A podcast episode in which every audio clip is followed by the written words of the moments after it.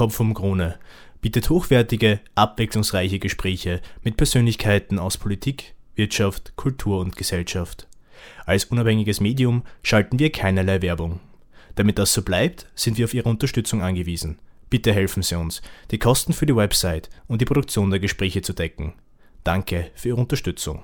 Für mehr Informationen besuchen Sie uns doch auf www.kopfumkrone.at slash spenden. Sie hören ein Gespräch von Murbe Becirovic mit Robert Miesig. Die Politik ist ein Vertreibungsapparat von geistig Fähigen. Also Robert, du hast mir das Du-Wort schon angeboten, das freut mich schon. Ich möchte mit dir heute über die Sozialdemokratie reden und, und, und deren Geschichte eigentlich auch noch. Und sozusagen eine Vogelperspektive fassen. Okay. Beginnen wir mal damit, wenn man sich anschaut, wenn man sich heute anschaut, dann ist die Linke eigentlich ein bisschen weit von der Macht entfernt. Hollande als französischer Präsident hat abgedankt und zwar krachend, hat auch nichts zustande gebracht, auch mit linker Politik nicht. Corbyn ist weit davon entfernt, Premierminister zu werden, trotz einer schwachen May. Ohne Kern ist die SPÖ eine Ruine. Schulz ist mehr als 15 Prozent oder bei 15 Prozent hinter Angela Merkel.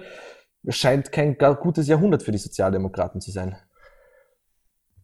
Naja, erstens mal ist, äh, ist ja ein bisschen ein, ein einseitiges Bild, das du zeichnest. Und ich würde jetzt mal, nehmen wir mal die Sozialdemokratie als Idee. Also als Idee, äh, demokratisch-soziale Reformpolitik innerhalb einer kapitalistischen Gesellschaft, womit du dich sozusagen von allen anderen rechts, aber auch von allen anderen links abgrenzt. Wenn man diese sozialdemokratische Idee hernimmt, dann kannst du natürlich so etwas wie Syriza und andere Parteien auch dazu zählen.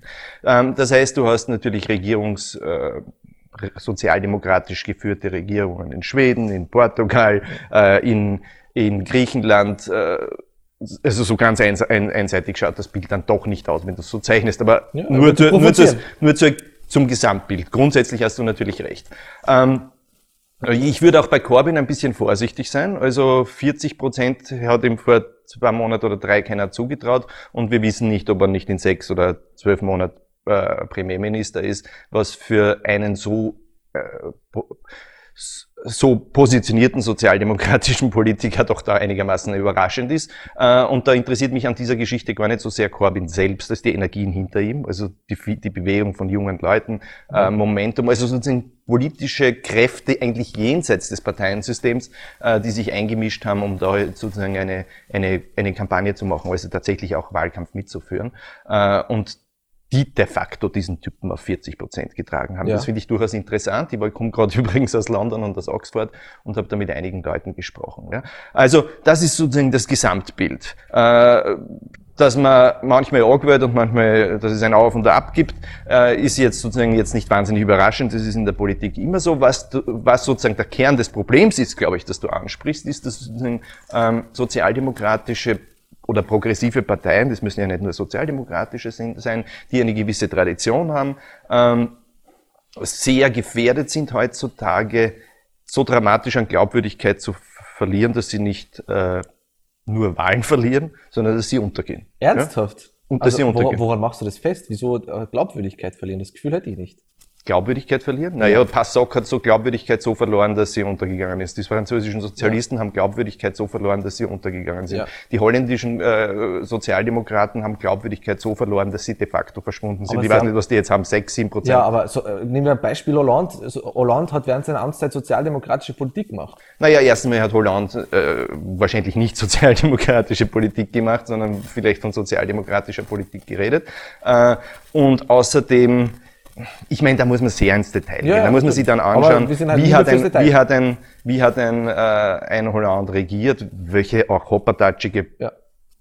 Persönlichkeit also, selber war er. Was, ja. ist die Partei, äh, was ist die sozialistische Partei in Frankreich? Ja, die ist ein bisschen was anderes als eine klassische Sozialdemokratie. Wenn du dir anschaust, was in Frankreich die Rolle der, der, gespielt hat, die normalerweise die Sozialdemokratie hat in der Geschichte, nämlich sozusagen die einfachen, normalen Leute, die Arbeiter zu organisieren, ja. dann war das in Frankreich die kommunistische Partei. Ja. ja? Äh, während die sozialistische Partei immer eine, sagen wir so, eine Kleinbürger, intellektuellen Elitenpartei war. Ja? Das ist ja ganz was anderes als die SPD oder die SPÖ. Ihre Funktionäre. Ja, aber ja. was heißt ihre Funktionäre? Es hat die proletarische Basis der PS hat es nie gegeben. Das stimmt, ja. Äh, während es bei der SPÖ und bei der SPD etwas anderes ist und bei Labour auch was ganz anderes. Ja, das stimme ich zu. Ein Tony Blair hätte gewonnen.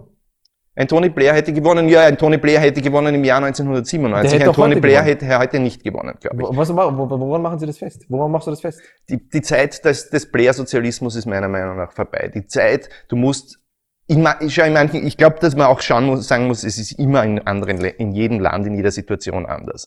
Äh, ich glaube, in vielen Ländern ist die Zeit, wir gehen in die Mitte, wir werden ununterscheidbar von den anderen. Ja, die Christdemokratie geht in die Mitte, die Sozialdemokraten gehen in die Mitte und dann kannst Sozialdemokraten und Christdemokraten schon immer mehr unterscheiden.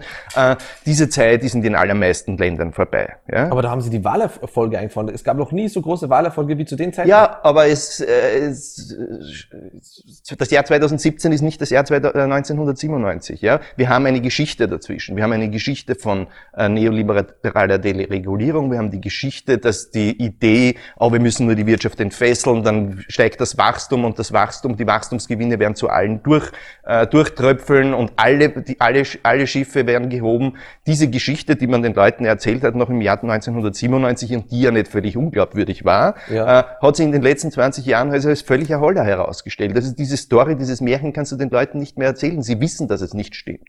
Ja, sie wissen, dass es nicht stimmt. und damit sind diese sozialdemokratischen Parteien, vor allem wenn sie diese Geschichte hinter sich haben, äh, äh, äh, haben sie ein Glaubwürdigkeitsdefizit. Das ist vielleicht was anderes in Ländern, wo sie diese Geschichte nicht hinter sich haben. Ja? Also wo sie weder neoliberale Reformen noch, noch äh, eine Öffnung hingekriegt haben, wie in Frankreich. Ja? Da kannst du mit einer Macron-Politik, die vielleicht nicht sehr viel anders ist als die Blair-Politik, ja. äh, gewinnen. Wobei, da würde ich auch nochmal einen Unterschied machen. Ja? Mit einer Macron-Politik innerhalb der SPS hätte, hätte Macron nie etwas gewonnen. Seine Glaubwürdigkeit hat er ja gewonnen durch den Umstand, dass er die Partei verlassen hat, dass er ein Risiko eingegangen ist, dass er gesagt hat, ich spiele nicht das, äh, ich, ich, ich spiele nicht auf Sicherheit, ja, ähm, sondern riskiere auch etwas. Ja. Das hat ihm ja Glaubwürdigkeit gegeben. Als Parteiapparatschick, sage ich mal, ja, der sozusagen den Blair oder den Schröder spielt, äh, hätte er nie diese Erfolge gehabt. Außerdem ist der Erfolg vom, äh, vom vom, äh, vom Macron nicht wahnsinnig groß, was, wenn du dir die Präsidentschaftswahl anschaust. Ja, ja. Er hat sozusagen im ersten Durchgang 22 Prozent gehabt und war einer der wenigen Kandidaten, der sozusagen eigentlich nur die Hälfte seiner Wähler gehabt hat, die gesagt haben, äh, äh, ich wähle den, weil ich den gut finde, sondern aus taktischen Gründen. Während bei den meisten anderen im ersten Durchgang ja durchaus so etwas wie eine Überzeugung dahinter war. Das stimmt ja bei dem linkeren Melenchon und so. Ja.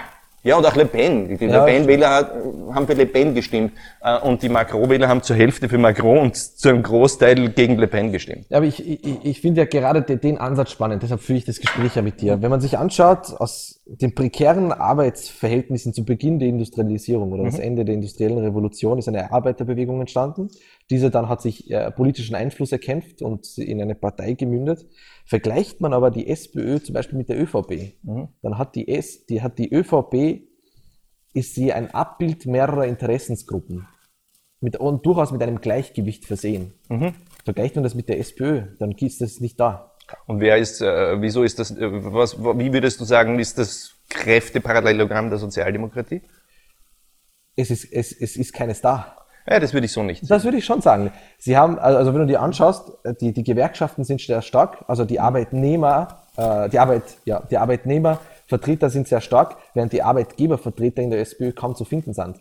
Und das ist schon ein interessantes Detail, während sie bei der, wenn du dir anschaust, bei der ÖVP hast du weitaus mehr, wenn du willst, Gleichgewicht. Du hast Bauern, du hast, äh, hast, hast den Wirtschaftsbund, du hast den, die, äh, die, Arbeitnehmer die Arbeitnehmervereinigung gut, wenn man sich's grob anschaut. Ja. Wenn du es dir genau anschauen würdest, was du wahrscheinlich besser weißt als ich, dann würdest du sagen, naja, in Wirklichkeit sind es auch alles Apparatschicks und äh, der Umstand, dass sie äh, also sie sind Funktionäre und keine ja. Unternehmer, sie sind nur Funktionäre und keine Bauern, sie sind Funktionäre und keine Arbeitnehmer. Ja. ja? Ähm, also so schaut's dann bei der ÖVP aus. Schauen wir uns das Gleiche bei der SPÖ an. Bei der SPÖ ist es äh, traditionell so, dass man sagt, sie ist die Partei der Arbeiterklasse ja, und ja. der Arbeitnehmer. Ja? Ähm, das war ja schon in der Vergangenheit nicht so ganz richtig, weil sie gerade unter österreichischen Bedingungen ein, ein Bündnis war äh, aus äh, der Arbeiterbewegung, also ich sage mal ganz grob den einfachen Leuten, denen es um eine gewisse materielle Absicherheit, um eine Sicherung, Sicherheit, um Anteile am Wohlstandswachstum, äh, an eine faire gerechte Verteilung gegangen ist, also um die soziale Frage. Äh, dann hattest du aber immer ganz wichtige Kräfte innerhalb der Sozialdemokratie, die halt nicht in Bünden organisiert sind oder schon ein bisschen, aber nicht so ein Gewicht, das hatte nicht so ein Gewicht, äh, die städtisches Bürgertum waren, städtische Intellektuelle. Das hat natürlich sehr viel mit der österreichischen Geschichte zu tun, weil die Sozialdemokratie hier die Kraft war, die Meinungsfreiheit, äh, Demokratie, äh, äh, bürgerliche Freiheiten durchgesetzt haben. Das ist in den USA und ja. in Großbritannien ein bisschen etwas anderes. Ähm, aber dadurch hast du hier, wie ich das immer nenne, dieses, diese starke Allianz zwischen der klassischen Arbeiterklasse gehabt, ja, und den städtischen liberalen Mittelschichten und auch Teilen der Bourgeoisie, die jüdische Bourgeoisie. Also das war alles sozusagen das sozialdemokratische Spektrum. Sonst hätte die Sozialdemokratie nicht so stark werden können. Sonst hättest du nie dieses, äh, auch dieses Experiment des Roten Wiens mit den besten Architekten, wo hättest du die hergenommen? Wenn die nicht sozusagen, äh, wenn nicht sozusagen die, äh, die fortschrittliche Intelligenz aber innerhalb der Sozialdemokratie verstehe, gewesen wäre. Ja, ich verstehe, was du meinst. Ähm, aber es gibt halt, sie ist nicht gebündelt in Machtstrukturen. Das ist der Unterschied. Während, sie bei der, während du bei der ÖVP hast, einen Arbeitnehmerbund, der durchaus eine gewichtige Stimme hat, zum Beispiel Mikl Leitner als Chefin äh, Niederösterreichs, ähm, Sobotka als ÖAP-Chef, als Minister. Das hast du bei den Sozialdemokraten nicht. Ein, Na, da könnte ich jetzt sagen, was ist denn so gut daran, dass man alles in verknöcherte Strukturen äh, organisiert? Na, es geht nur, nur um das Gleichgewicht der Macht. Um das nur, ich glaube, ich glaube, ich meine, ich will jetzt gar nicht so über die ÖVP reden. Erstens mal, weil man kann es so machen oder man kann es anders machen. Jeder ist seine, ja, seine eigene historische Geschichte. Aber ich versuche zu erfassen. Ähm, äh, dass es in der Sozialdemokratie eher, wenn man so, also wenn ich dein Argument jetzt weiter denke, eine gewisse Fluidität und nicht eines, dort mir fällt das Geld aus der Hosentasche. Ja, ich nehme an, das stört jetzt nicht so dramatisch. Nein, ähm, dass es da eine gewisse Fluidität gibt, äh, das muss nicht unbedingt ein, also das würde ich nicht den größten Nachteil an der Sozialdemokratie halten. Ich finde eher sozusagen der Nachteil wäre ja, die Bürokratisierung also, und Verknöcherung also, also, der Apparate selber. Da muss ich aber einhaken, wo ist da die Fluidität? Wenn du dir anschaust, ein Gerhard Schröder, ein Tony Blair gäbe es in der SPÖ nicht. Die wären schon von Anfang an vernichtet worden? Das glaube ich erstens mal nicht, weil du Als hast in, Entschuldigung, du hast in der SPÖ, ich meine, ich weiß jetzt gar nicht, ob das, ich bin ja jetzt nicht der Blairist oder der Schröderist, äh, es ist jetzt nicht eine, etwas, was ich unbedingt mir aneignen würde wollen, aber äh, du hattest in der Sozialdemokratie eine, äh, einen Franz Franitzky, Entschuldigung, der war Schröder avant la lettre, ja, in einem gewissen Sinne. Und äh, du hast in der Sozialdemokratie die Möglichkeit gehabt, dass einer wie Christian Kern von außen kommend, ja. äh, also von relativ außen kommend, mit einer relativ eigenen, eigenständigen Agenda die Partei übernimmt. Naja, das sollen wir ja andere Sozialdemokratien nachrupfen. Also viele andere sind in der Situation mit einer Apparatschik-Figur gegen die Wand gefahren und untergegangen, muss man so ja. sagen. Und die Sozialdemokratie hat die, äh, den U-Turn wird man sehen, wie gut der performt, aber auf jeden Fall äh, sozusagen mit Feimann bräuchte sie diesen Kampf, der jetzt in den nächsten vier Monaten vor ihr steht, gar nicht aufnehmen. Äh, mit Kern hat sie eine gute Möglichkeit, das zu gewinnen. Soll man nicht ganz, soll man nicht ganz vergessen. Ne?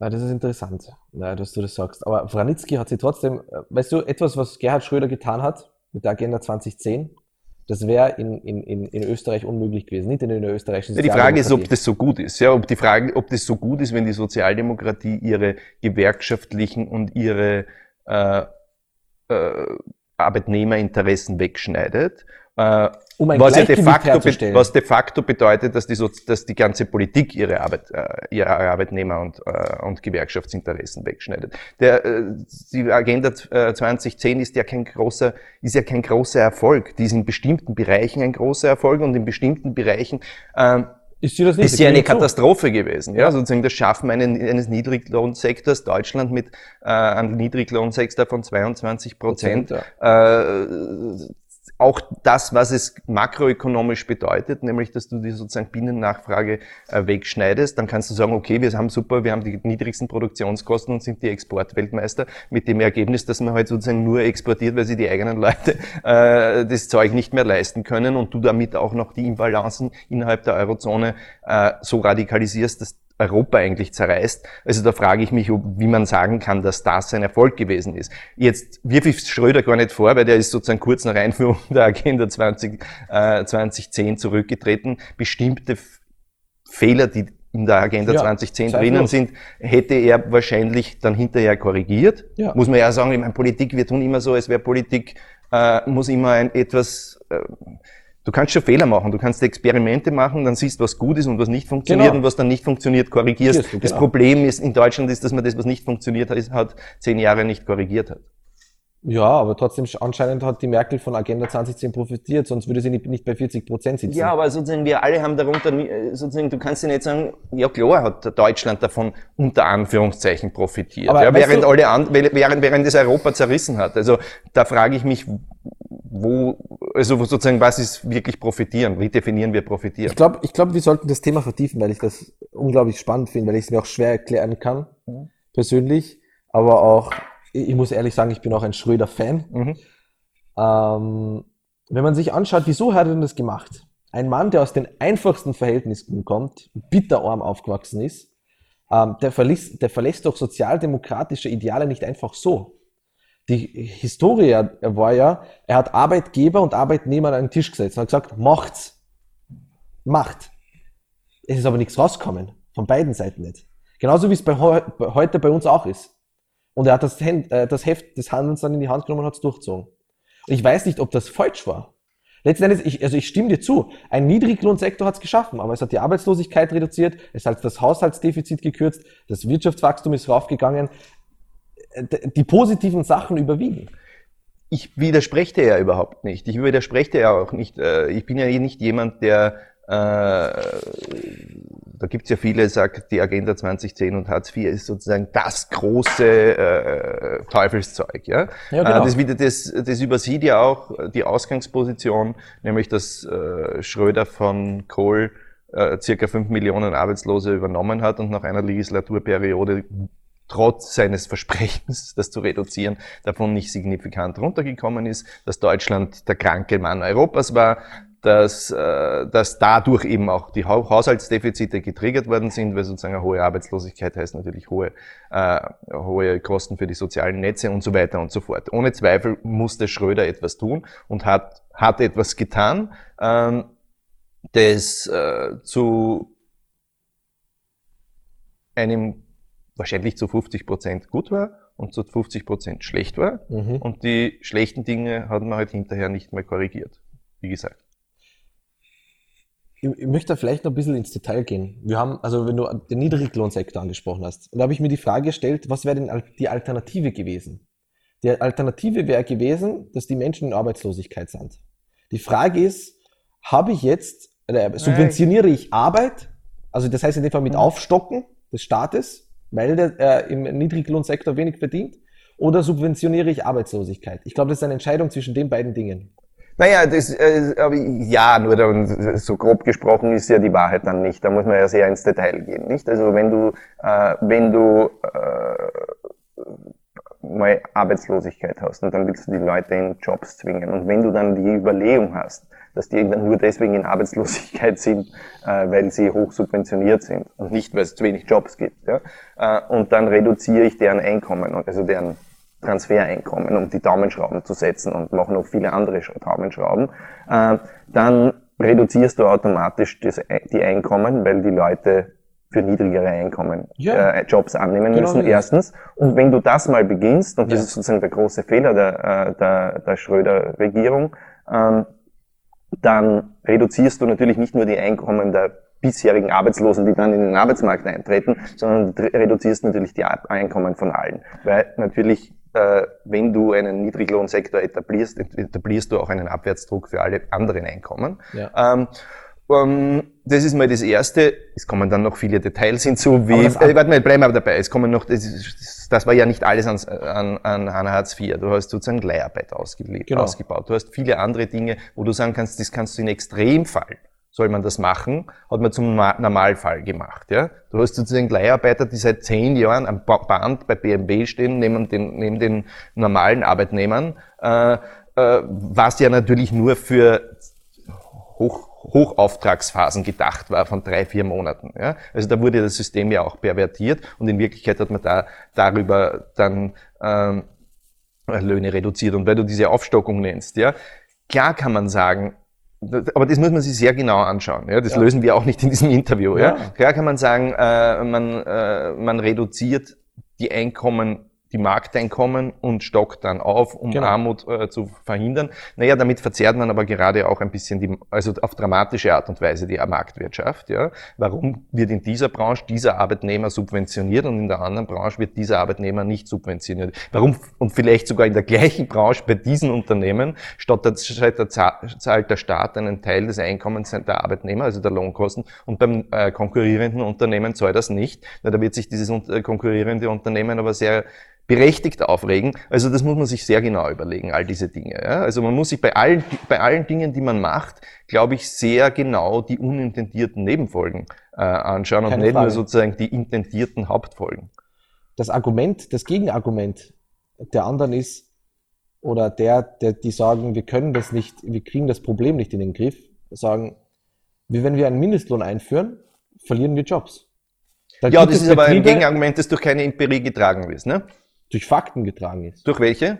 Viele, also Studien, die sagen einfach. Du hast aber ganz viele Studien auch, die das Gegenteil sagen. Das stimmt. Äh, ähm, es gibt, schau, ich meine, es gibt äh, zwei Narrative dazu. Ja? Besonders äh, im Niedriglohnsektor. Zwei Narrative der, der jeweiligen Studien. Ja. Wir können jetzt sagen, wenn es Studien für das und fürs Gegenteil gibt, dann können wir uns auf die Studien nicht verlassen. Genau. Die Narrative dahinter sind folgende. Wenn ich in einer bestimmten Branche, wo die Einkommen der Unternehmen bestimmte Löhne nicht hergeben, Ja. hergeben, die Löhne durch einen Mindestlohn erhöhe, dann werden Jobs verschwinden. Ja? Ja. Das zweite Narrativ ist, wenn ich sozusagen in einer gesamten Volkswirtschaft äh, einen Mindestlohn einführe, dann steigere ich natürlich nicht nur die Einkommen der, äh, der Beschäftigten, sondern ich steigere die Konsumnachfrage und damit die, die, Ja, die, die Einkommen der Unternehmen. Äh, die Studien, die keine Jobverluste, sondern sogar Jobgewinne durch Mindestlöhne, durch die Einführung von Mindestlöhnen beweisen oder glauben beweisen zu können, äh, gehen genau davon aus, dass die Leute, die in diesen Niedrigsektoren bisher gearbeitet haben, das ist ja jetzt nicht zum Beispiel die Automobilindustrie, ja, sondern es sind relativ lokale Kleinere Dienstleistungsunternehmen, äh, dass die, die, die Beschäftigten in diesen Unternehmen, die das, was sie dazu gewinnen, circa in den gleichen Branchen ausgeben. Ich sage es jetzt mal sehr versimpelt, was die Verkäuferin beim Anker durch einen Mindestlohn gewinnt, gibt sie ähm, beim Friseur Wieder mehr aus und vice versa, so dass sowohl der Friseur als auch der Anker ausreichend mehr Einkommen, also Geschäftsaufkommen haben, so dass sie auch diese Mindestlöhne bezahlen können. Ja? Wahrscheinlich liegt die Wahrheit ein bisschen in der Mitte. Ja. Ja? Also mal ist es so, mal ist es so. In der einen Branche ist es so, in der anderen Branche äh, ist es so. Aber grosso modo hat, hat die Einführung von Mindestlöhnen makroökonomisch positive Auswirkungen. Äh, dass das eine oder andere Unternehmen äh, vielleicht krächzen kann, will ich gar nicht ausschließen. Ja, ist interessant. Ist interessant. Mhm. Machen wir den nächsten Step, äh, geschichtlich zumindest. In den sieben Jahren Opposition zwischen 2006, 2000 2006, wo der spätere Kanzler Gusenbauer, hat er sich an eine Parteireform gemacht. Und zwar ähm, SPÖ und Gewerkschaften sollten wie in den 80er Jahren wie in Deutschland getrennt sein und die Landesverbände aufgewertet werden. Und eins hat er erreicht, und zwar, dass die Landesverbände aufgewertet wurden, sonst wäre eine Nissel-FPÖ-Koalition unmöglich. Was er aber nicht erreicht hat, ist die Gewerkschaften zurückzudrängen. Und da stelle ich mir die Frage, wenn ich eine Interessensvertretung habe, die ja ganz bestimmte Interessen vertritt, wie ist dann eine Politik für ein Allgemeinwohl möglich? Das geht gar nicht. Doch, weil die Interessensvertretung ist ja nicht die Interessensvertretung der, der Ap- Apotheker, sondern ist die Interessensvertretung von der großen Mehrheit der Bevölkerung. Ja, also Gewerkschaften sind ja dann doch Aber es etwas sind anderes. nicht alle. Äh, ja, der, äh, der Ausgleich findet ja dann ohnehin auf parlamentarischer Ebene und auf der Regierungsebene und wir haben viele Lobbys in dem Land, also die wahrscheinlich, also sozusagen die, die Behauptung, dass die Gewerkschaften so wahnsinnig stark sind, wäre ein bisschen, äh, bisschen, äh, wie soll ich sagen, übertrieben. Das entspricht ja nicht der, der Wahrheit. Also sozusagen ja, die das- kleine industriellen Vereinigungen und Banken, die sich sozusagen mit, äh, mit Spendenkohle äh, Parteien kaufen, äh, mindestens genauso stark, würde ich mal sagen. Und da ist mir schon lieber recht, dass es da dem gegenüber ein, ein Kräftegleichgewicht, äh, ein, ein, ein Gegengewicht gibt. Ähm, ansonsten zur Gusenbauerschen Parteireform, ehrlich gesagt, äh, habe ich mich mit Gusenbauers Parteireform, so es die überhaupt gegeben hat, ähm, nicht so wahnsinnig beschäftigt. Ich zum Teil, wenn ich da was weiß, ist es, glaube ich, auch ein bisschen eine ökonomische Frage gewesen. Nicht? Die Partei hat wenig Geld gehabt. Äh, man hat die ganzen Bezirkssekretäre, die bisher von der Zentrale bezahlt worden sind, äh, jetzt an die, äh, an die Landesorganisationen zum Beispiel weitergegeben. Äh, die, die jetzt bezahlen müssen, äh, das hat sozusagen für die für die Finanzen der Bundespartei sicher positive Auswirkungen gehabt, aber für den Zusammenhalt der Partei selber äh, eher einen schlechten, glaube ich. Aber da bin ich keine, kein großer Experte. Ja. Äh, also aber unter Kreisky war es natürlich so, wenn da ein lokaler Partei, äh, Bezirksfürst äh, nicht gespurt hat, hat der Zentralsekretär angerufen und hat gesagt, bitte kann man das anders machen. Wenn heute der Zentralsekretär anruft, sagt er, Entschuldigung, was interessiert mich, was du sagst. Das ist natürlich für eine einigermaßen schlagkräftige Bundespartei wahrscheinlich nicht so gut. Aber das sind alles Dinge, da musst du beim anderen fragen. Da bin ich jetzt kein Experte, Gott sei Dank. das sind die Niederungen der, der Apparatschik-Politik, mit der ich nichts zu tun haben will. Das ist interessant. Aber der Einzige, der es gewagt hat, zumindest die, die, die Gewerkschaften in der Rolle der Politik zu hinterfragen. Was hast du gegen Gewerkschaften? Als wären die so mächtig in dem Land. Sei mal froh, dass wir es haben. Also, Sind wir froh, dass wir es haben. Ich, ich, wünsche mir, dass sie stärker sind. Na, also, also ja, hättest du wohl gern, aber, aber, aber ähm, ähm, ähm, sie haben Errungenschaften, zweifellos. Ja, und sie sollten mehr Errungenschaften haben. Sozusagen in den letzten 20 Jahren sind sie natürlich in eine Krise gestürzt. Die Krise hat Krise? damit so, Sie haben sich immer mehr in den Staat gefressen. Eine Krise gestürzt, die heißt sozusagen, sie haben äh, den Staat hineingefressen? Natürlich. Wo denn? Ja? Na, also bitte aus der Arbeiterbewegung entstanden, in eine politische Partei gemündet, Macht bekommen. Also ja, aber das, haben, das war ja sozusagen schon im Jahr 1945 der ja, Fall. Ja. Und ab dem Jahr 1945 waren, hatten wir natürlich sehr starke Gewerkschaften, die viel mehr diesem Bild, das du jetzt malst, entsprochen haben, das über gegen uns geht nichts. Ja, also diese Haltung, diese, diese Wahrheit war in den, äh, im Jahr 1945 46, 47, 48, 60er Jahren, 50er Jahren, ja. also in der Phase des Wirtschaftswunders. Ja. Äh, so schrecklich kann das nicht gewesen sein, weil sonst hätte es das Wirtschaftswunder nicht ja, gegeben. Aber was äh, und das Wirtschaftswunder war, war ja, du, du, weißt du, du kennst ja den Witz, das Wirtschaftswunder hat es nur in Österreich gegeben, weil die Deutschen haben wirklich gearbeitet. Äh, aber gut, das lassen wir jetzt weg. Das würden auch meine Freunde von der Gewerkschaft nicht gern hören. Äh, also so schlecht war die starke Rolle der Gewerkschaften nicht und verglichen damit ist natürlich ihr, ihr Gewicht in den letzten 20 Jahren eher aber das, ist, aber das ist spannend, dass du das erwähnst, weil Kreisky hat immer gesagt, ein paar Milliarden Schulden, sagen wir, weniger Wurscht, äh, machen wir, äh, bereiten wir weniger schlaflose Nächte, als tausend Arbeitslose, als tausende und Arbeitslose. Erstmal handelt es sich um eine, einige hunderttausend Arbeitslose mehr oder zehntausend Arbeitslose mehr. Ja, genau. Und zweitens hatten wir Schillinge. Das wollen wir noch mal nicht ganz vergessen. Ja. ja. Äh, um, um dieses, äh, um die, um die, die, die Dimensionen dieses ja. Satzes. Äh, ich würde diesen Satz vollkommen unterschreiben, weil erstens ja, mal natürlich ich. einige zehntausend Arbeitslose mehr äh, oder hunderttausend Arbeitslose mehr kosten natürlich auch. Ja Geld, 100, ja? äh, zig Milliarden äh, Schillinge und äh, wohl auch in Euros. Das habe ich jetzt du? nicht ganz im Kopf, ja. aber wahrscheinlich kommen wir in Euro auch in die Richtung der Milliarde. Ja. Äh, und sie kosten natürlich noch viel mehr. Sie kosten sozusagen Sicherheitsgefühl für die gesamte Bevölkerung. Weißt du sozusagen der Punkt von Arbeitslosigkeit? Was ist der Punkt von Arbeitslosigkeit und Massenarbeitslosigkeit? Ja, und wir Sie haben natürlich hier so etwas wie Massenarbeitslosigkeit, wenn wir Arbeitslosengraten von sieben 8, 9, 10 Prozent ja. haben und dazugehörige äh, Unterbe freiwillige Unterbe unfreiwillige Unterbeschäftigung, also Teilzeit ist ja auch nicht immer selbst gewählt, ähm, dann betrifft es ja nicht nur die Arbeitslosen äh, und es betrifft die Leute ja nicht nur ökonomisch, dass sie weniger Kohle haben, sondern es betrifft eine ganze Gesellschaft. Es, zieht, es frisst sich Unsicherheit, Zukunftsdepression äh, in eine ganze Gesellschaft, sogar über den Kreis derjenigen, die keine Arbeit haben, ja. äh, hinaus. Ja? Wenn du eine Arbeitslosigkeit von 4, 5, 6 Prozent hast, ja, ja. ist es für den Arbeitslosen auch noch wurscht, aber für die anderen äh, ist es auch nicht wurscht für den Arbeitslosen, aber für den anderen hat es nicht notwendigerweise, für die anderen hat es nicht notwendigerweise Spillover-Effekte. Ja? Äh, ab einer Arbeitslosigkeit von 9, 10 Prozent weiß jeder Arbeitnehmer jetzt, der nicht super Skills hat, er ist jederzeit durch irgendeinen anderen ersetzbar, das für ihn billiger macht. Ja? Es kann ihn immer auch da rennen. Ja? Äh, das heißt, es hat Spillover-Effekte von Unsicherheitsgefühl, von Kränkung, von Respektlosigkeit, Keine Frage. vom Gefühl, respektlos behandelt zu werden. Nur Und deswegen sind mir, äh, ist, äh, ist, machen wir Arbeitslo Arbeitslose mehr äh, mehr Sorgen als äh, Budgetdefizite. Ich glaube, die Wahrheit liegt irgendwo in der Mitte. Ähm, Weil das andere ist, sozusagen die Arbeitslosigkeit ist ja auch nicht ohne Budgetdefizite zu bekommen. Das kommt ja noch hinzu, sie ist ja nicht gratis. Das stimmt, keine Frage. Es, äh, nur nur äh, sie zu staatlich zu subventionieren oder, oder zum Beispiel jetzt die, die, die, die, die, die wie hieß nochmal, die, die 20.000 Jobs, die geschaffen werden sollen im städtischen oder im staatlichen Bereich für die älteren Arbeitnehmer. Das, was Kern und, und, und Mitterlehner verabschiedet haben, ja, ist halt halt staatlich subventionierte Jobs, also pur.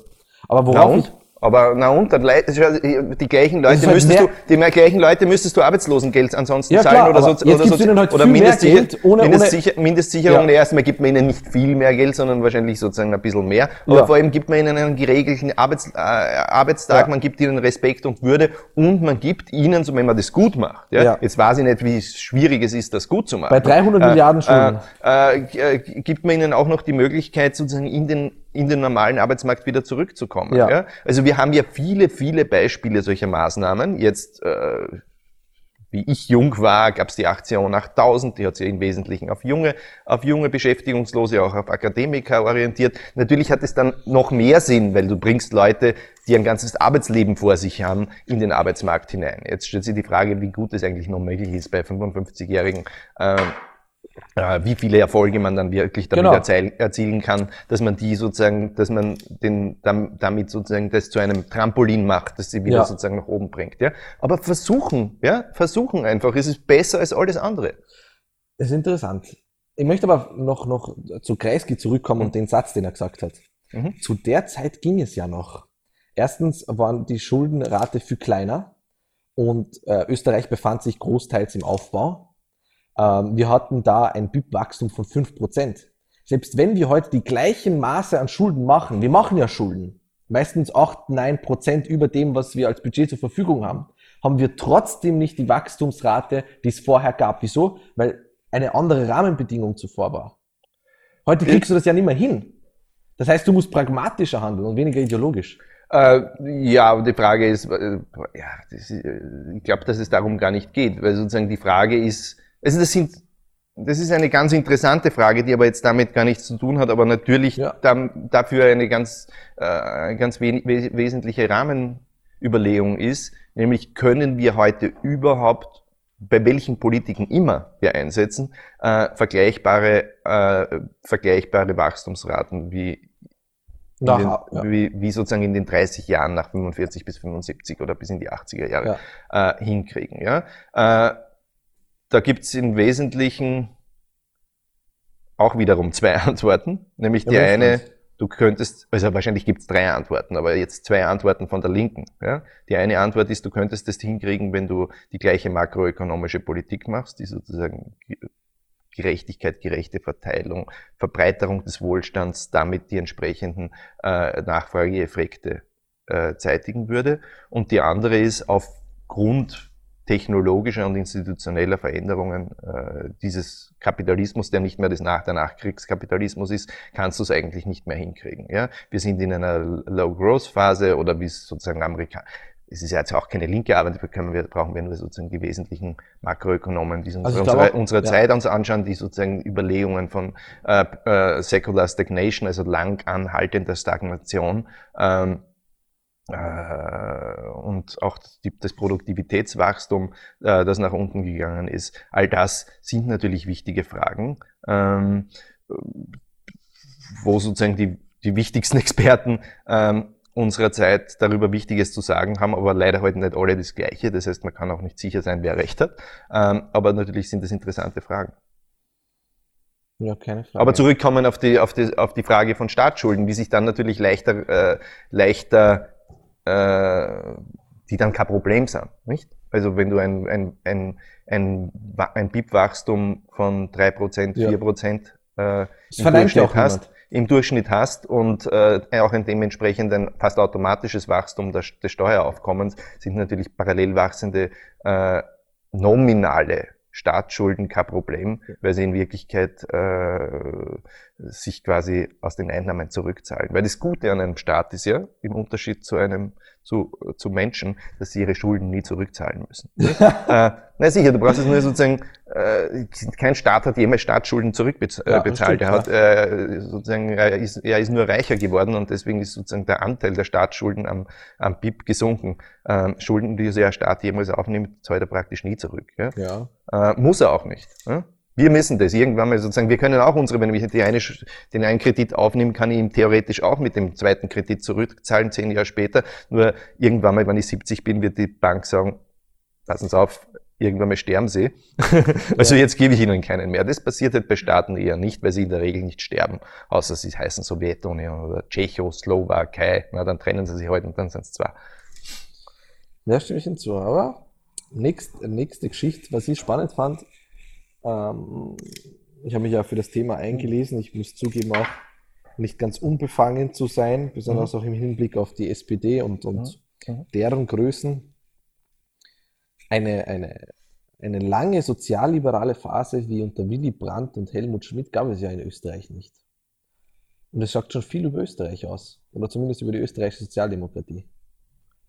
Äh, naja, es sagt vor allem aus, dass die österreichische Sozialdemokratie immer selbst eine sozialliberale Partei war, so dass sie eine Bindungswirkung in diese Milieus hatte und damit sozial, das Entstehen liberaler Parteien äh, verhindert hat. Ähm, Mhm. Ist halt so, es spricht nicht gegen die Sozialdemokratie, eher für sie, oder? Wirklich? Naja, würde ich schon sagen. Schau dir die Geschichte des Roten Wien an. Schau dir an, wer in diesem Land dafür gesagt, gesagt hat, dass Universitäten frei werden, dass Zeitungen entstanden sind. Frage. Brauchst du nur die Arbeiterzeitung anschauen. Die, sozusagen, die wurde gegründet als Arbeiter, als Arbeiterzeitung, als Zeitung der Partei, als Parteizeitung. Was war das Interesse von Adler? Ja? ja. Das Interesse von Adler war, sie so gut zu machen, dass das liberale Bürgertum sagt, das ist meine Zeitung. Ja? Die, das, äh, die, die freiheitlich gesinnte Bourgeoisie in den Wiener Kaffeehäusern hat jeden Tag die Arbeiterzeitung gelesen gelesen, weil sie sagte, das ist die beste Zeitung im Land und wir wollen zumindest wissen, was Adler schreibt. Ja? ja. Äh, das hat natürlich einen gewissen sozialliberalen Strang innerhalb der Sozialdemokratie äh, etabliert, der immer dazu geführt hat, dass die Sozialdemokratie in diesen Milieus äh, eine magnetische Wirkung hatte. Natürlich nicht eine totale Euphorisierung. Ja. Es ja. war immer sozusagen ein kompliziertes Verhältnis, aber es war äh, gut genug, um eine Bildungswirkung zu entfalten. Ähm, das ist die eine Geschichte. Die andere Geschichte ist, dass natürlich ein großer Teil dieses, dieser liberalen Bourgeoisie äh, in diesem Land jüdisch war und nach 45 tot war. Äh, also, das heißt tot, ermordet war. Äh, und dass dieser, dieses sozialdemokratische Spielbein ein bisschen, wie soll ich sagen, also weggebrochen Stimmt. ist. Ähm, aber du wirst ja sehen, aber äh, lass mich kurz, ähm, die sozialliberale Phase unter Willy Brandt, Helmut Schmidt. Helmut Schmidt hat unzählige äh, Konflikte mit seiner Partei ausgefochten, weil die Partei nach links wollte, er eher in die Mitte. Ähm, das, hast du, das ist ein Phänomen, das es in der österreichischen Sozialdemokratie nicht gibt. Du hast solche Typen nicht. Du findest, du findest sie nirgendwo. Also gib mir einen. Äh, einen auch Typen? in der Geschichte. Also erst einmal, äh, erst einmal, nicht mal im Ansatz erstens mal. Und das ist, und das, davon rede ich nicht. Naja, bleib mal, ich weiß jetzt nicht, von wem du redest. Redest du von Brandt oder von redest du von, von Schmidt? Schmidt? Naja, Schmidt war aber jetzt kein besonders äh, spannender intellektueller Politiker. Der war sozusagen ein guter, ein guter, ein guter Machtpolitiker. Das würden viele anders sehen. Ein, ein, ein guter Macht. Ja, im Vergleich. Ja, jetzt sozusagen die, äh, wenn man jetzt sozusagen die intellektuelle Ausgedünntheit von heute im Kopf, im Kopf hat, fand man die Reden, die Schmidt in den letzten Jahrzehnten gehalten hat, intellektuell, äh, äh, verglichen, verglichen mit dem, was es in den 70er Jahren an intellektueller Wur Spannendheit innerhalb von Sozialdemokratien gegeben hat, war, äh, war äh, Schmidt äh, eher der, der gesagt hat, was interessiert mich dieses Nachdenken, das ist was irgendwie für Bücherwürmer und Sesselpfurzer. Ähm, äh, äh, da, und jetzt bleiben wir mal bei diesen knorrigen Figuren. Ja? ja. Also Willy Brandt war natürlich ein, äh, ein, ein, ein wirklicher Sozialliberaler, ja? der sozusagen auch von seiner ganzen Lebensgeschichte her. Ja, er war ja auch Journalist und äh, äh, eine Art von Politik, die sagt, ja, wir müssen unsere, wir müssen unsere Botschaften durchdrucken und die Journalisten sollen nach unserer Pfeife tanzen und sonst irgendwas. Also das war jemand wie, wie für den Willy Brandt äh, unmöglich gewesen. Und das ist ja auch eine, eine sozialliberale Position. Und auch äh, Bruno Kreisky äh, Bruno Kreisky war ja circa die, der gleiche Typus, ja? Äh, ein sehr weltläufiger, intellektueller Mann, dem nichts mehr äh, zuwider war, als ein engstirniger Parteisoldat und Funktionär, ja, oder nicht zuwider. Er hat die Leute schon geschätzt, ja, er hat schon gewusst, dass es sozusagen diese gewisse äh, Bodenständigkeit des äh, Apparatschicks und Funktionärs schon auch seine äh, seine Wichtigkeit in so einer Partei hat, aber er hat natürlich auch gewusst, dass sozusagen intellektuelle Offenheit die Fenster aufmachen, Luft hereinlassen. Wir wollen mehr Demokratie wagen, Willy Brandt, die Durchflutung aller Lebensbereiche durch mit Demokratie.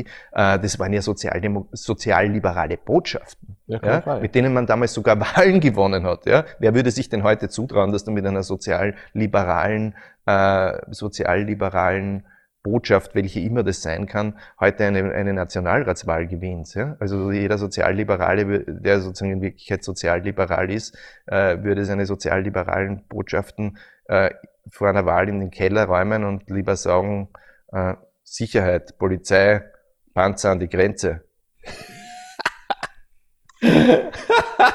Das Beste. Brauchst nicht rausschneiden. Oh Gott, das ist gut, ja. ähm, weil du es angesprochen hast, ähm, die intellektuelle Ausgedünntheit.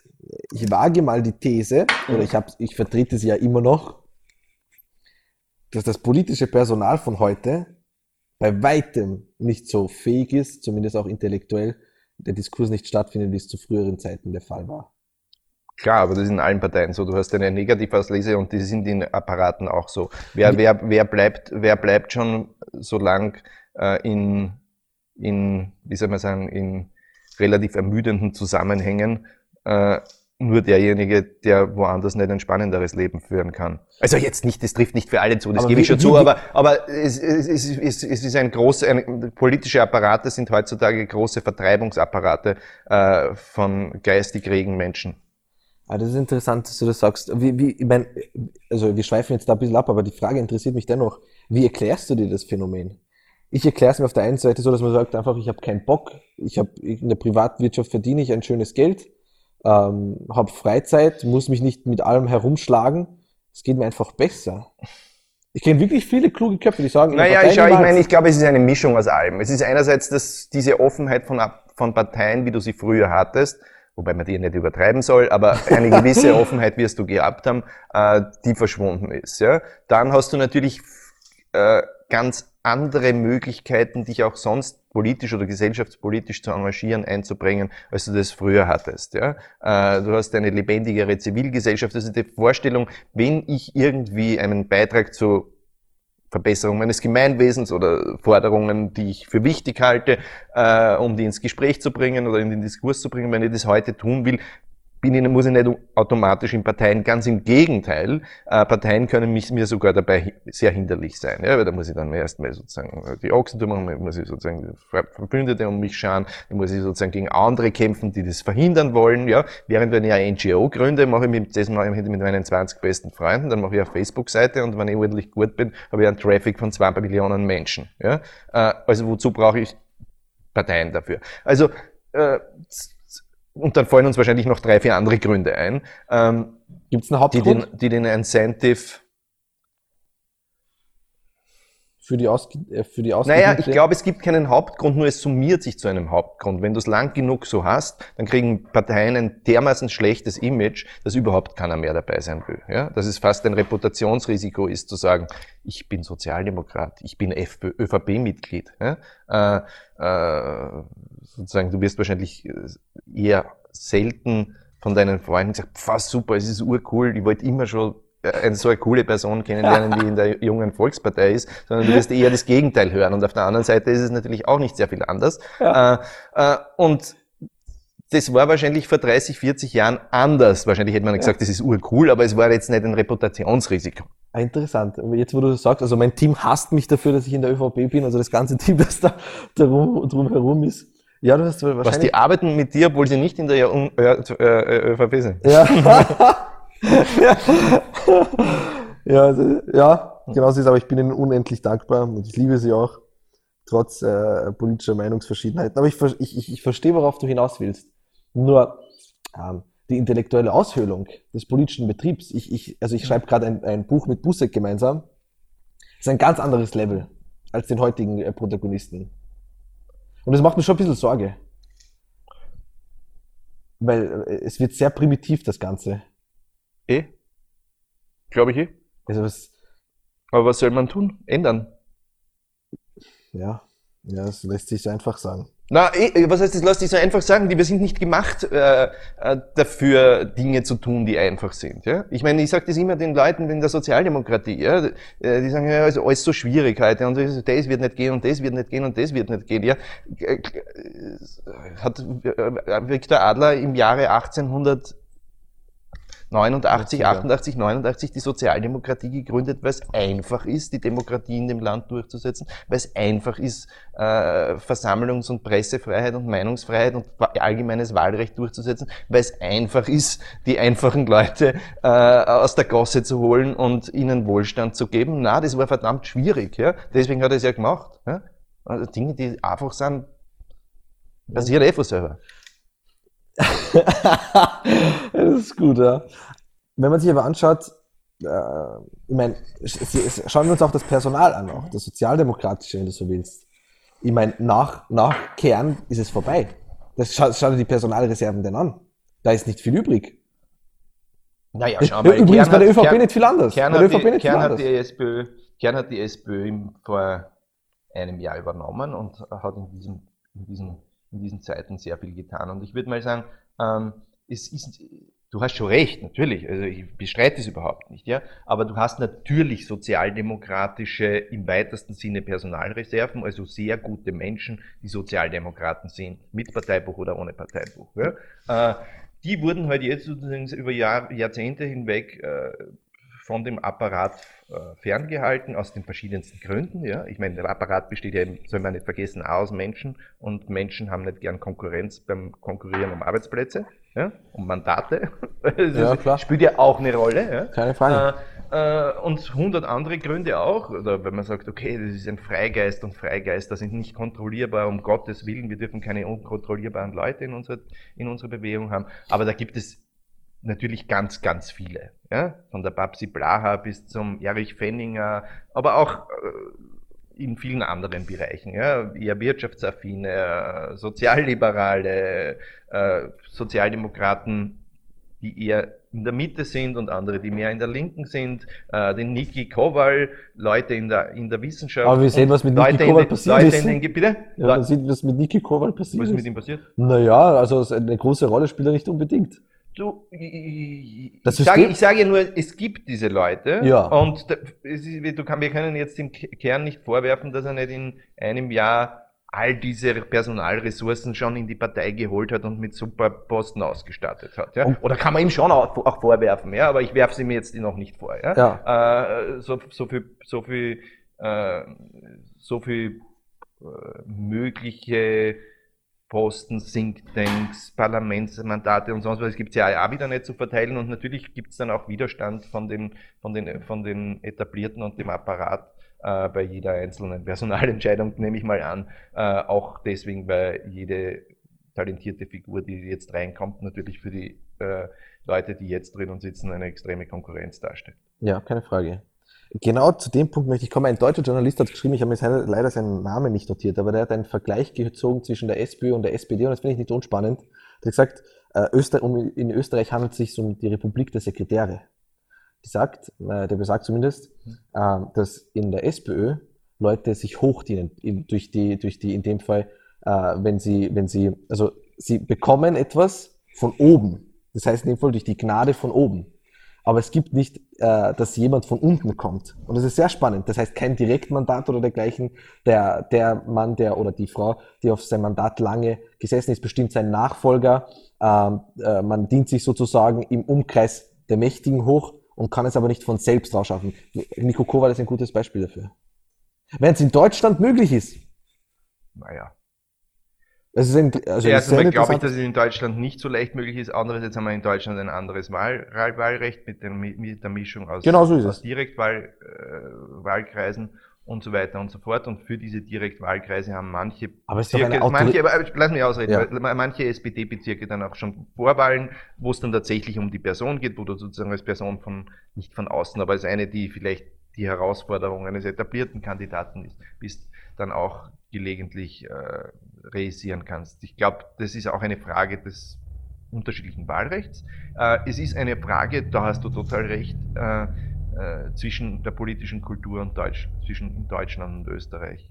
Mhm. Generell, das ist wahrscheinlich zurückrechnen bis in die äh, sozusagen äh, Österreich war immer ein konservativeres Land, immer ein staatsetastischeres Land, ja. immer ein, die Reformen sind von oben gekommen, von Franz dem Ersten oder Josef dem, äh, oh Gott, oh Gott, eine Geschichte, Josef dem Zweiten, ja. äh, abwärts, ähm, äh, bis hin zu Kreisky selber, der so die Rolle, der gewusst hat, wie dieses Land tickt und deswegen die Rolle des aufgeklärten Monarchen, der als Väterchen euch die Reformen gibt und die Modernisierung des Landes, ja. äh, äh, auch ein bisschen bedient hat, obwohl das an sich ja gar nicht seine, seine Geschichte, ich meine, er ist ein rebellischer junger Mann gewesen, ja. hat damit natürlich auch immer gespielt mit diesen komischen Changieren.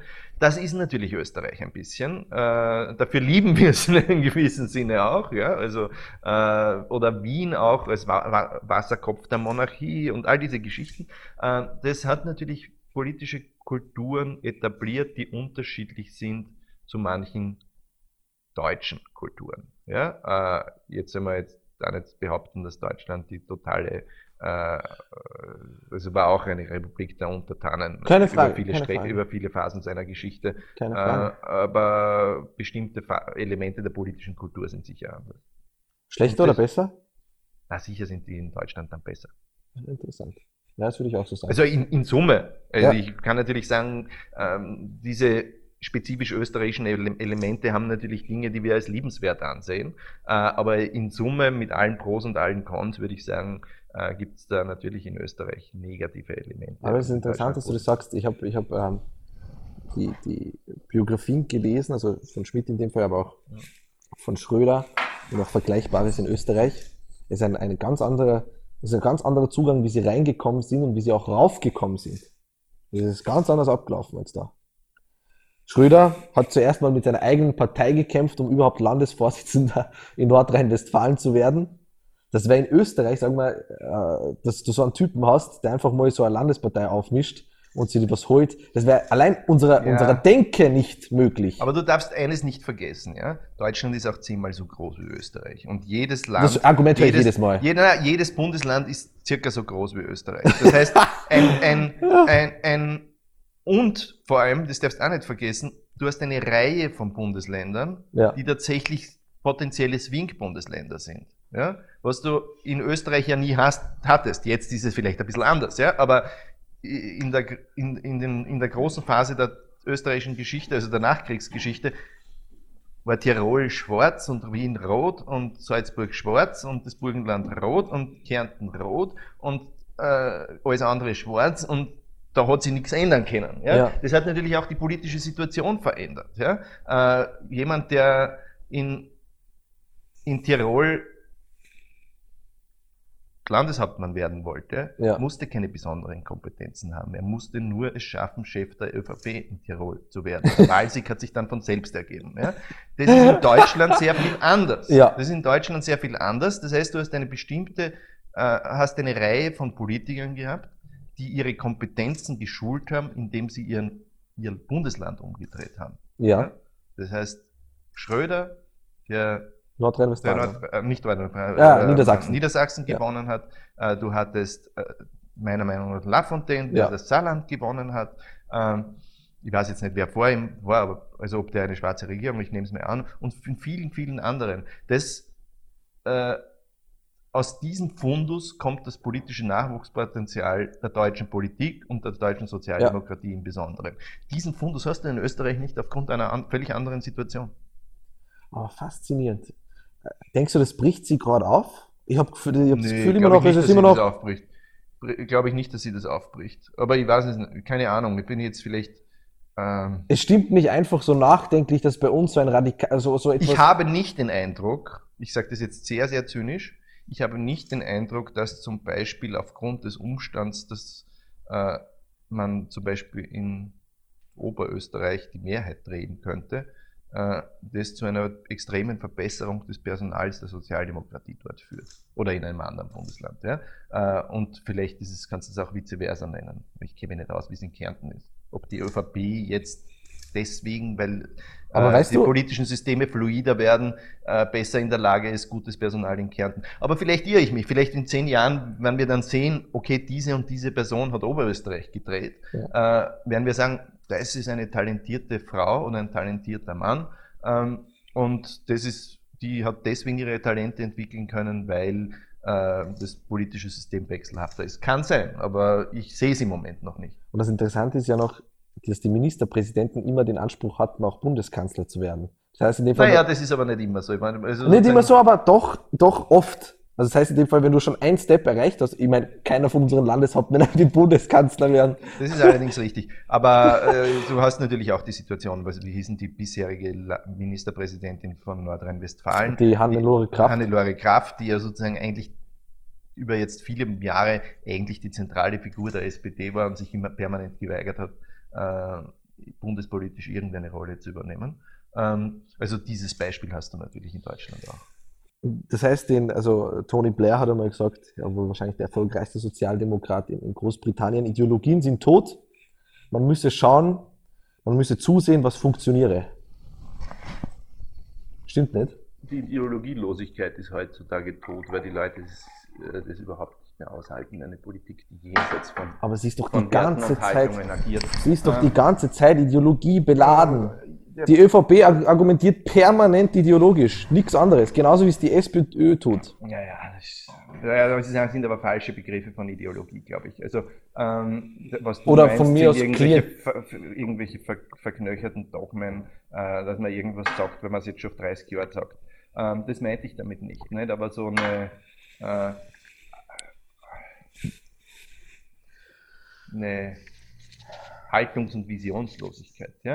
Äh, das halten die Leute nicht mehr aus. Ja? Es steckt, es steckt in den Menschen natürlich ein pragmatisches Interesse nach ihrer äh, zum Beispiel Verbesserung ihrer eigenen Wohlfahrt und ökonomischen Situation und äh, Vertretung ihrer Interessen, aber es steckt in vielen Menschen auch so etwas wie äh, der Wunsch nach Idealen und der wird heute eigentlich in aller Regel frustriert.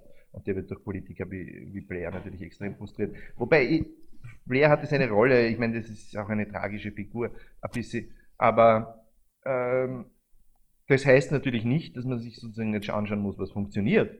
Das ist ja völlig klar. Also der kann Sinn, sozusagen nur ideologische Visionen und sonst irgendwelche Fantasieideen zu entwickeln und sich nicht darum zu kümmern, ob die Dinge funktionieren.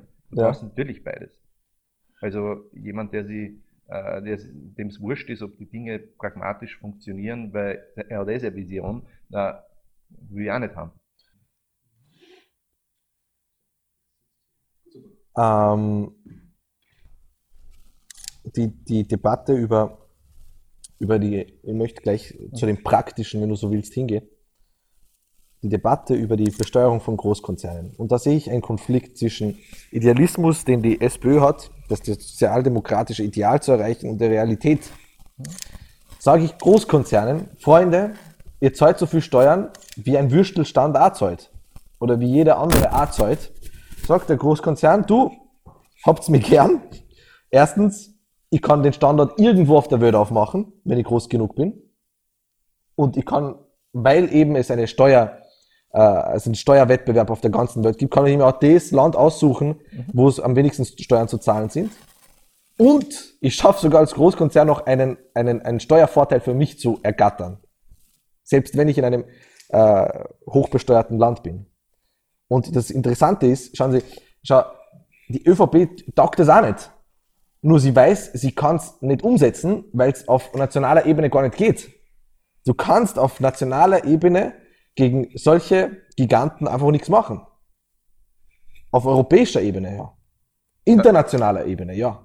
Ja, dann muss man es halt machen. Also ich meine, ich sehe das nicht unähnlich als wie du. Ich sage, ich sage ja auch nicht, dass, äh, wie gesagt, ich komme nochmal drauf zurück. Ich sage nicht, dass die Dinge einfach sind und bestimmte Dinge kannst nur verändern, wenn du das Meinungsklima und die Debatten in ganz Europa veränderst ja. und wenn du auch die politischen Mehrheiten in ganz Europa ja. veränderst und wenn du dann irgendwann mal sagst, im Rat der Regierungschef oder im ECOFIN äh, oder im äh, Eurozonen, wie heißt das? Äh, ähm, äh, Finanz, äh, in der, in der Eurogruppe, Eurogruppe ja. äh, hast du eine, eine Mehrheit von der Hälfte plus eins oder vielleicht sogar eine qualifizierte Mehrheit, die hinter irgendwas hinter Maßnahme X massiv steht, ja. dann wirst du sie hinbekommen. Ja? Ich sage, wir alle wissen, dass das natürlich extrem schwierig, schwierig ja. ist, ja, in einem Europa mit 27 Mitgliedstaaten äh, oder wie viel sie jetzt sind, 27 wären es bald, ne? Äh, 28 sind sie jetzt, ne?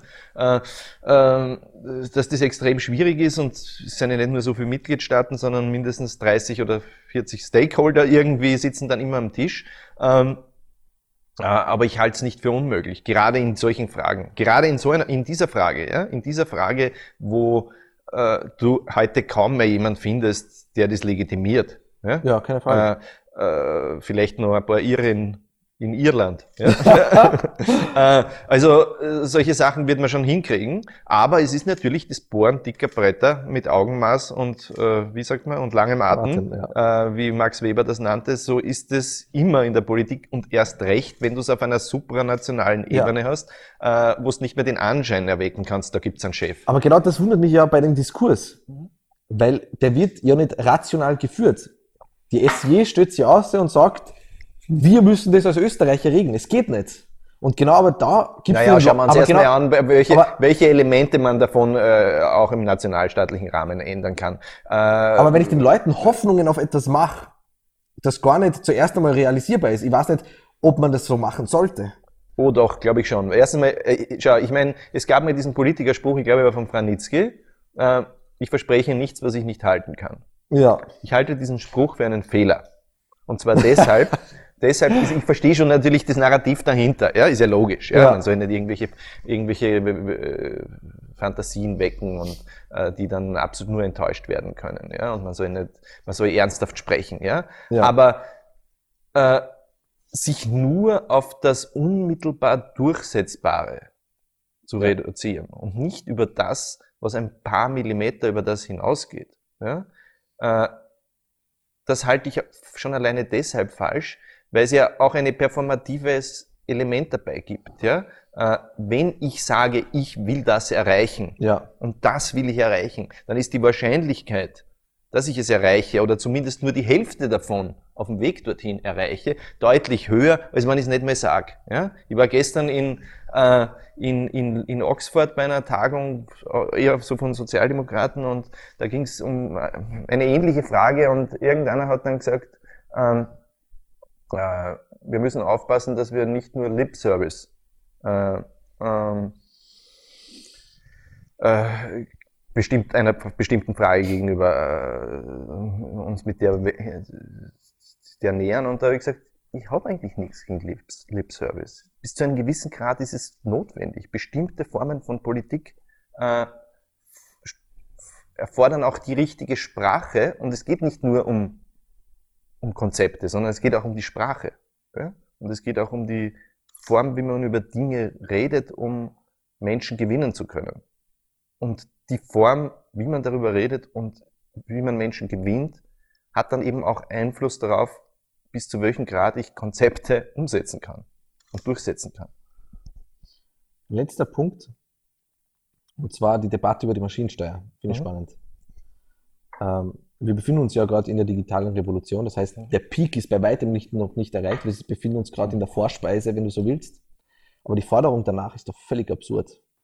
Führe ich die jetzt ein, gerade wo sie erst losgegangen ist, dann führe ich sie jetzt ein. Haben, haben wir als Österreicher oder österreichische Betriebe einen Wettbewerbsnachteil im Vergleich zu allen anderen, die sie nicht haben? Führe ich sie aber nach dem Peak ein, der digitalen Revolution, des wissenschaftlichen Fortschritts, und er flacht dann wieder ab, das heißt in dem Fall, ich kenne auch die Außenwirkungen davon. Dann macht es Sinn. Ah, es sind ja immer die gleichen Argumente. Ja, es ist eh richtig, aber nur jetzt im Moment ist nicht richtig. Ja, es ist offens äh, mit diesen Argumenten wird es nie richtig sein. Und ich finde es ja ziemlich lustig zu sagen, wir sind am Anfang davon. Also, äh, wir sind am Anfang ich, ich, bin, davon, da ich, weiß nicht, ich bin relativ häufig in, in Betrieben und schaue sie mir an. Äh, ich, ich, war unlängst bei MAN in Steyr, ich war unlängst bei BMW in Steyr. In Steyr. Äh, da kannst du nicht behaupten, dass wir am Anfang sind. Ja? Und das ist ein, eine Frage, die jeden Arbeitnehmer mittlerweile herumtreibt. Ja? Also das ist einmal eine Frage, die nicht zu einem intellektuellen oder Politikdiskurs geht. Du brauchst nur mit dem Taxifahrer zu BMW fahren ja? und der Taxifahrer sagt da schon, naja, ich werde bald von einem Roboter ersetzt. Ja?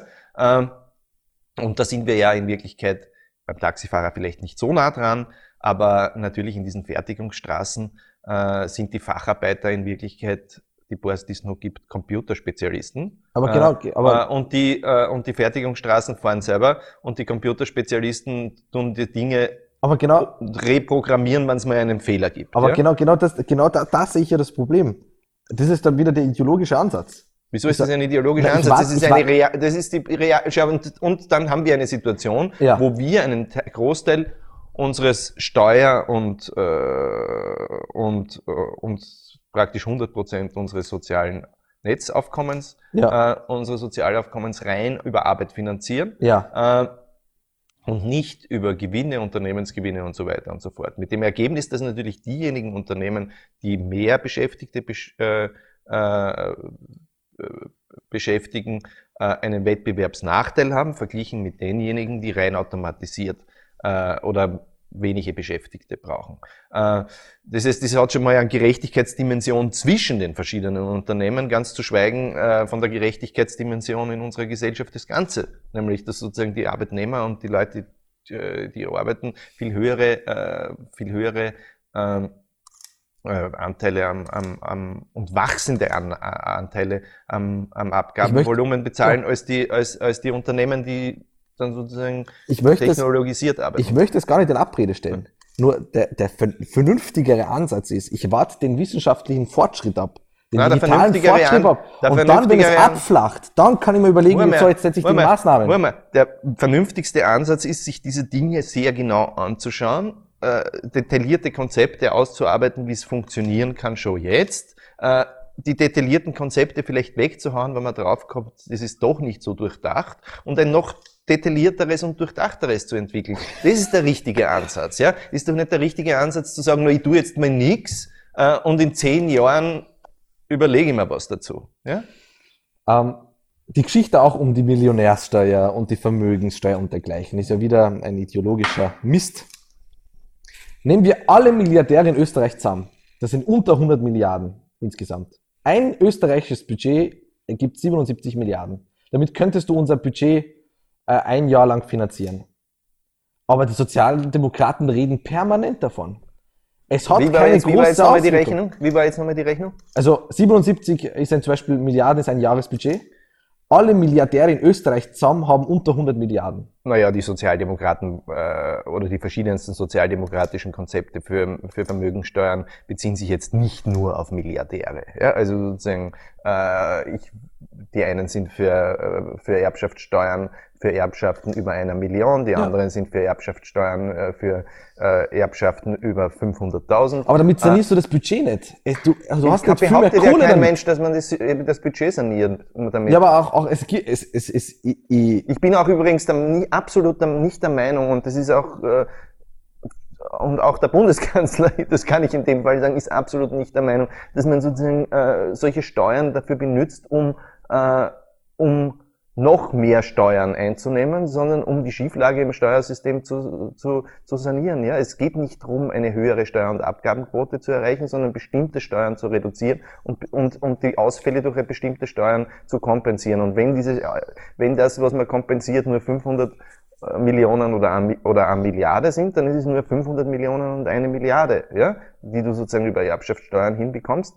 Ähm, und dann hast du halt nur ein, auf der anderen Seite Entlastungsvolumen von 500 oder einer Milliarde. Ist kein Mensch behauptet, dass du damit das Budget sanierst, sondern es ist notwendig, um bestimmte, Ungleich, äh, bestimmte Ungerechtigkeiten in unseren Gesellschaften äh, zu reduzieren. Und wenn es so ist, und das ist ja so, ja, also das kannst du ja nicht leugnen, also das zeigen ja alle Studien, äh, dass nicht nur die Ungleichheit äh, von Einkommen in unseren Gesellschaften jetzt nicht nur in Österreich, sondern in der gesamten westlichen Welt steigt, sondern insbesondere die Ungleichheit an Vermögen aus einer ganzen Reihe von Gründen ja, äh, steigt, äh, dann muss ich zumindest Dinge tun, und das, worüber hier geredet wird, sind keine Dinge, die diese Ungleichheit an Vermögen und an Reichtum reduzieren. Es sind nicht mal Dinge, die den, das Wachstum äh, der Ungleichheit äh, stoppen. Es sind Dinge, die das Wachstum ein wenig bremsen.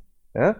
Äh, und jetzt kann man keiner sagen, dass das dysfunktional, äh, ungerecht oder klar, besonders klassenkämpferisch ist, äh, das ohnehin radik radikalisierte Wachstum äh, an Ungleichheit an Vermögen ein wenig abzubremsen.